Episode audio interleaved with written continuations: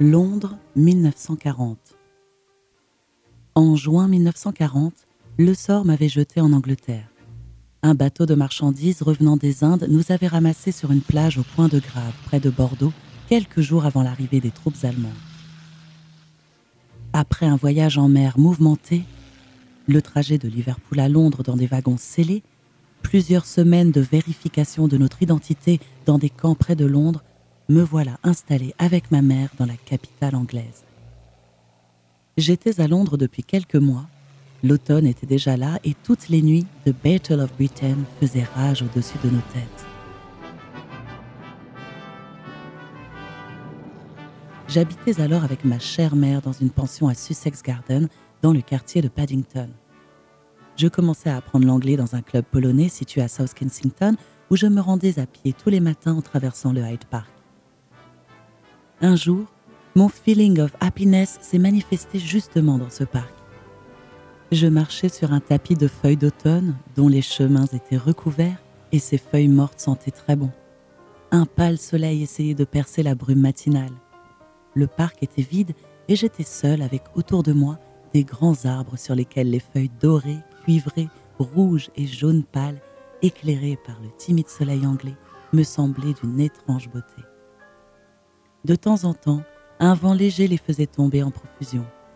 Plusieurs virevoltaient autour de moi avant de se poser sur l'herbe et sur les chemins. Dans le calme et dans l'émerveillement, je vivais un conte de fées en marge de tous les malheurs qui accablaient le monde, car la nature qui m'entourait était paisible et belle. Je ne pensais plus à la guerre, ni à la bataille d'Angleterre, de laquelle, après tout, dépendait notre sort. Je me sentais sereine, heureuse et pleine d'une exaltante joie de vivre, et je comprenais enfin que pour des instants pareils, la vie valait la peine d'être vécue. En m'approchant de la sortie du Hyde Park, mon indescriptible état d'euphorie s'est évaporé aussi vite qu'il était venu. Je suis redevenue moi-même, une jeune fille qui, sous les apparences de bonne humeur, savait cacher ses inquiétudes et ses tristesses. You are always cheerful, me disaient mes amis même aux moments les plus pénibles de ma jeunesse. Des longs mois se sont écoulés avant que mon feeling of happiness ne revienne. Soudain, un jour ensoleillé, il m'a surpris de nouveau. Allongé dans l'herbe embaumée, devant un château moyenâgeux en Écosse où je passais quelques jours de repos auprès de ma mère. Le soleil brillait, comme toujours en Écosse, à travers un léger voile, mais il était chaud et les fleurs des champs sentaient le miel. L'herbe était haute et me cachait tout entière. J'étais en vacances, j'avais le temps devant moi, et dans tous mes membres étendus au soleil, je sentais une douce lassitude. Il me semblait qu'il y avait des années que j'avais attendu cet instant.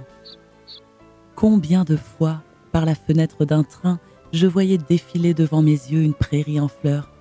Combien de fois je m'étais dit qu'un jour j'allais me coucher dans l'herbe au soleil et rester là des heures sans devoir fuir, partir, me dépêcher.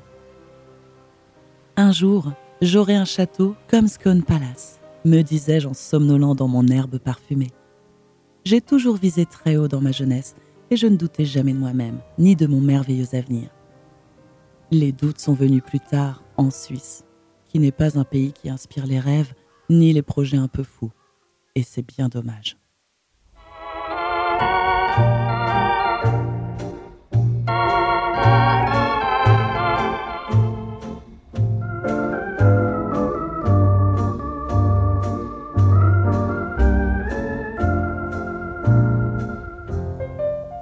Oxford, 1942.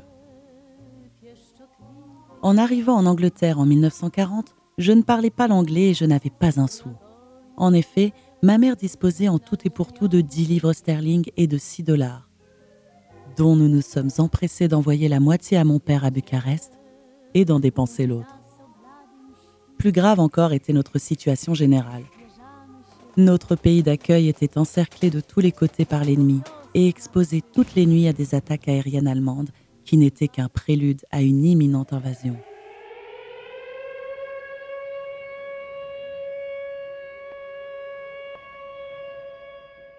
Pourtant, cette sombre réalité ne m'a pas empêché de faire d'audacieux projets d'avenir. J'ai décidé de faire mes études supérieures à Oxford, la plus célèbre université anglaise. Ma mère partageait mes vues et avec son optimisme habituel n'avait pas de doute que j'allais y parvenir. Après deux ans de patience et d'efforts, mon rêve s'est enfin réalisé et en 1942, j'étais à Oxford, où j'allais passer trois ans à étudier pour un diplôme de Bachelor of Arts in PPE.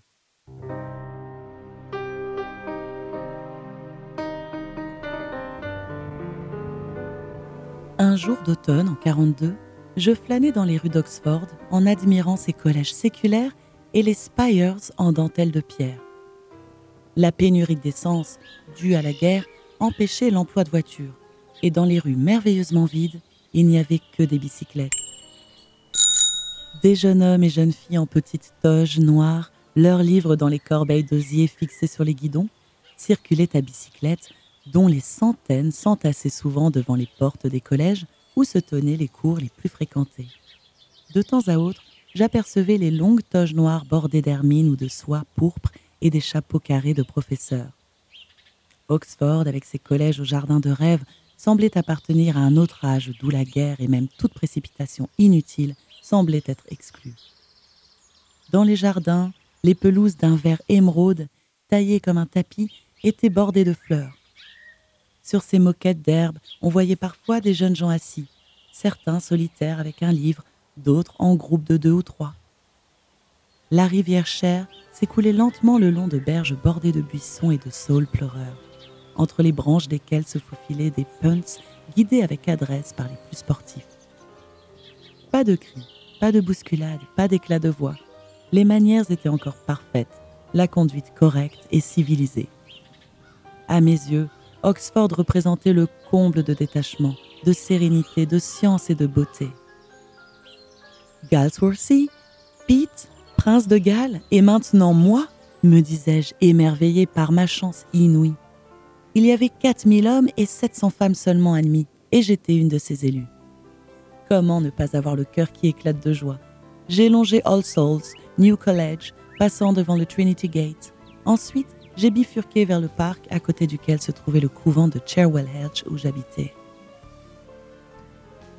Ma petite chambre du rez-de-chaussée avec sa cheminée à gaz, une grosse gâterie au temps des restrictions de chauffage, donnait sur le jardin du couvent.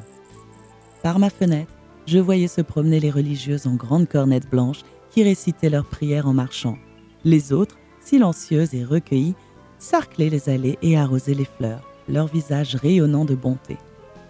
Ces femmes s'occupaient de nous, faisaient notre cuisine, nous servaient les repas, étaient toujours prêtes à nous venir en aide et nous épauler. Dans le jardin, le soleil brillait. Le chant d'oiseaux, perché sur les branches d'un grand pin à côté de ma fenêtre, arrivait jusqu'à dans ma chambre. Sur la pelouse, étendue dans les chaises longues, quelques jeunes filles travaillaient en bronzant au soleil. Je regardais tout cela de ma fenêtre et j'étais profondément heureuse car je sentais faire partie de ce monde enchanteur. Il me semblait que cette fois-ci, mon feeling of happiness n'allait jamais finir. Puis, quelqu'un a frappé à ma porte et le rêve s'est envolé.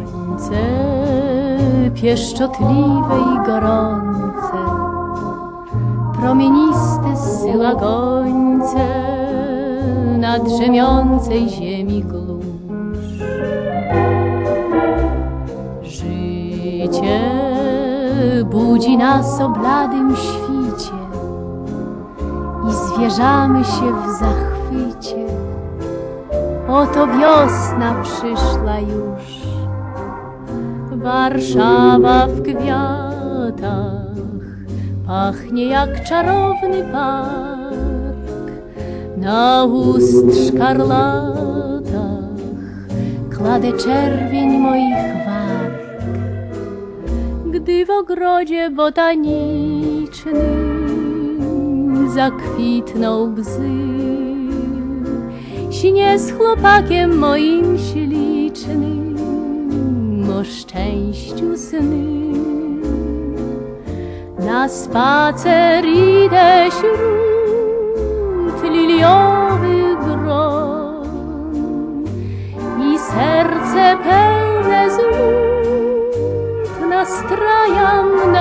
wiosenny ton, gdy w ogrodzie botanicznym zakwitną bzy. nastroju idyllicznym me serce drży.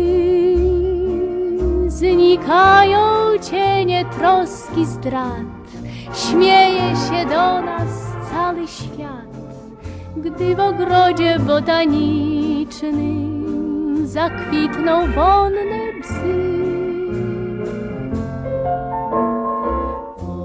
Oto słońca nas prześwietla złoto, wszystko zda się nam pieszczotą, wszystko płonie, wszystko gra.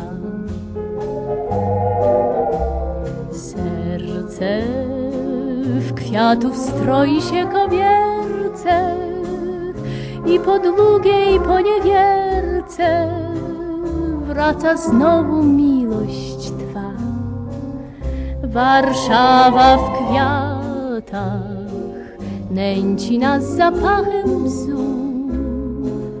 W tych aromatach szczęście swe odnajdę znów.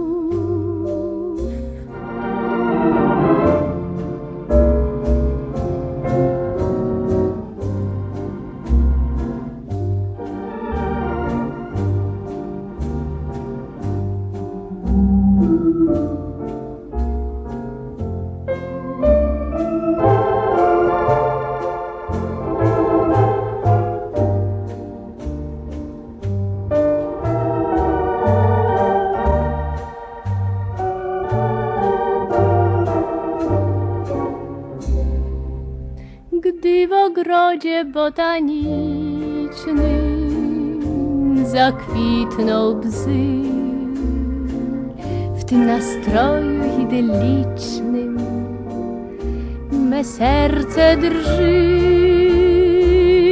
Znikają cienie troski zdrat, śmieje się do nas cały świat, gdy w ogrodzie botanicznym zakwitną wonne bzy.